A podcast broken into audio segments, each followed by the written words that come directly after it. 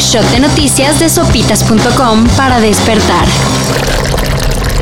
El taekwondoín Raúl Ferreira fue encontrado sin vida en la comunidad de San Pedro Traltizapán, En Tianguistengo, Estado de México. El joven atleta había sido reportado como desaparecido desde el pasado 27 de febrero, La lamentable noticia fue difundida por sus familiares, quienes indicaron que el cuerpo sin vida fue encontrado cerca de una laguna. justo donde habían iniciado la búsqueda. A una semana de haber dado a conocer el asesinato de la migrante salvadoreña Victoria Salazar a manos de policías de Tulum, El periodista Francisco Canul denunció que su casa fue allanada según la denuncia, los delincuentes robaron computadoras, discos duros y y dinero en efectivo. se desconoce la identidad de los responsables. Aunque Canul dice que una de las huellas encontradas Podría ser de una bota de un policía. My mother saved my life. My dad wanted to abort me. There would have been no Kanye West.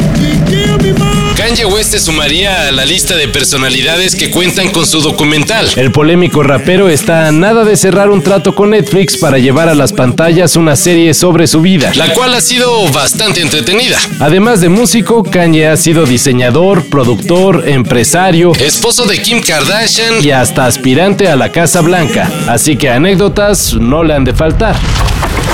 y hablando de documentales, que me uno al enérgico rechazo de las difamaciones y calumnias de que hemos sido objeto en contra de nuestra querida cooperativa.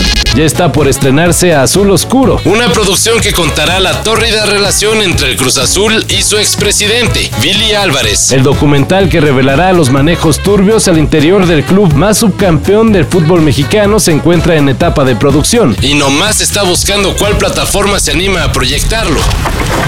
Y en la nota idiota del día, dos jóvenes de Coyoacán se disfrazaron para intentar colarse en la fila de las vacunas, Y decimos disfrazaron, así, entre comillas. ya que los muy mensos solo se pusieron un poco de talco en el pelo y listo, creyeron que pasarían desapercibidos. ¿Me quieres ver la cara de estúpida?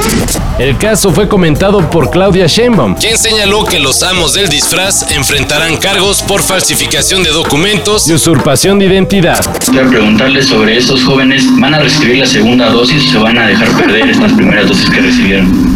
Bueno, no sé. Para esto y mayor información, En sopitas.com. Cafeína. Shot de noticias de sopitas.com para despertar.